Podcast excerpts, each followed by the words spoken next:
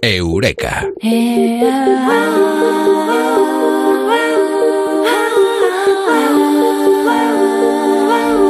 Mal de amores, desamor. Para luchar contra el mal de amores y el desamor es sencillo, paracetamol. O aspirina. Vamos a ver lo que nos cuenta Amado Martínez en Eureka. Amado, muy buenas, ¿qué tal? Buenas noches. Es que el amor duele y hace pupita. Y oye, si hace pupita, ¿por qué no tomarnos un paracetamol? Y que se Oye, nos pase? hay poemas y poetas que han dicho esa idea de muero de amor, muero de amor. Bueno, pues igual es verdad, ¿no? Sí, además, en torno al tema de las rupturas amorosas hay todo un campo semántico asociado precisamente a eso, al dolor físico, a la herida que tengo, ¿no? Cómo estoy, lo grave, ¿no? Que, que, que estoy ahora mismo muy herido, que no soy capaz de volver a caerme del caballo, que no puedo aguantar otra caída, ¿no? Es porque duele, el amor duele. Y las rupturas amorosas pueden generarnos muchísimo sufrimiento. Pero quien tiene sufrimiento, dolor. quien tiene una ruptura, cuando se cura, vuelve a caer otra vez, ¿eh? Hombre. que no hay forma digna de caer Claro. dos veces en la misma piedra, Bruno. Claro, No o en el mismo digna, corazón. lo digo. O en otros corazones, pero caer en lo mismo, ¿no? Y a veces incluso con la misma persona, que es Sí. lo más grave. Sí, sí, sí, veces, sí. bueno, Si con una persona grave ya, si caen dos veces con la misma, ya pues dices, pero, pero bueno, es que te mereces todo lo que te pase. Ya, mira, si eso es como No, lo de la broma, PlayStation, ¿eh? en los videojuegos, que estás ahí en la misma pantalla y ahí te- parece que hay veces que tienes que pasar muchas veces por la misma batalla para matar al monstruo, ¿no? Sí, sí, y sí. subir de nivel. Bueno, pues a lo mejor pasa igual, ¿no? A veces, incluso a veces no hace falta romper oficialmente con la otra persona para experimentar esa tragedia, ¿eh? ¿No? No. A veces Sentimos- eh, romper es eh, firmar un papel de algo que ya se ha roto hace mucho tiempo, Claro. aunque algunos no lo admitan, ¿eh?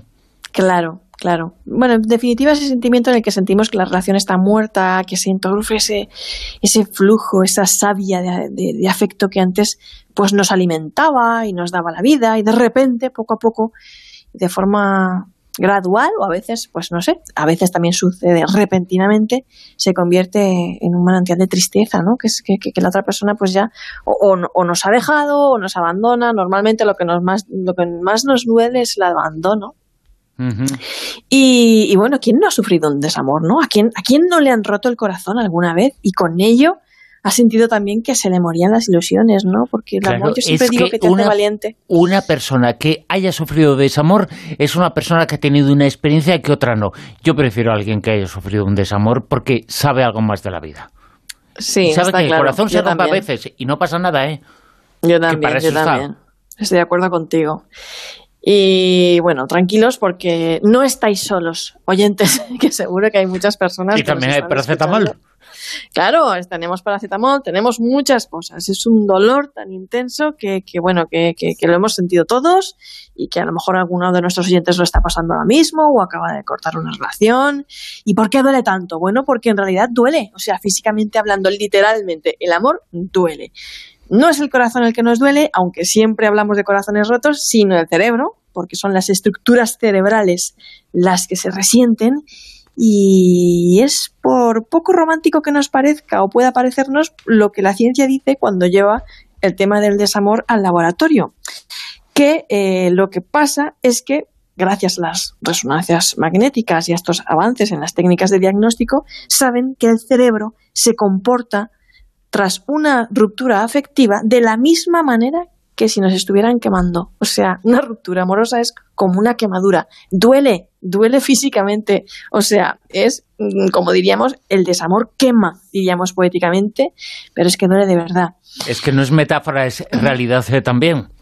En realidad, así lo constató Edward Smith de la Universidad de Columbia en un estudio llevado a cabo en el 2011. Sabemos que el amor duele. La culpa, la culpa es de los neurotransmisores. Está esa maldita autoestima, la dopamina, ¿no? Eh, la oxitocina, que, que, bueno, que siguen anhelando tener cerca al ser amado, mirarlo, besarlo, acariciarlo, abrazarlo, hablar, ¿no? Eh, son, Que son las, esas eh, eh, hormonas. básicamente, perdóname, me mato. Las hormonas no se ponen solo eh, a bailar en los buenos momentos, sino que también se ponen a llorar.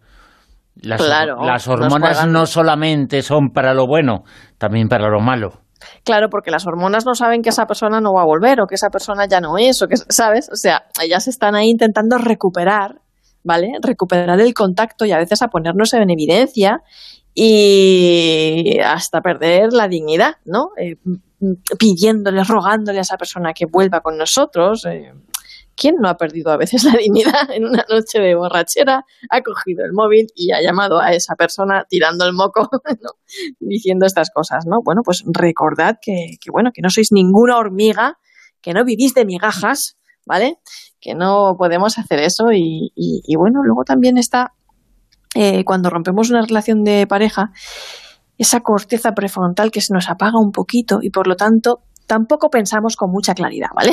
Estamos ahí en un cóctel de, emociones, de hormonas, imagínate qué caos, ¿no? Una ruptura amorosa es lo más parecido al síndrome de abstinencia. Eso, tú solo quieres esa droga, tu apego, tu sexo, tu compromiso, la complicidad, la intimidad, pero no lo tienes y el cerebro adicto sufre, entra en pánico.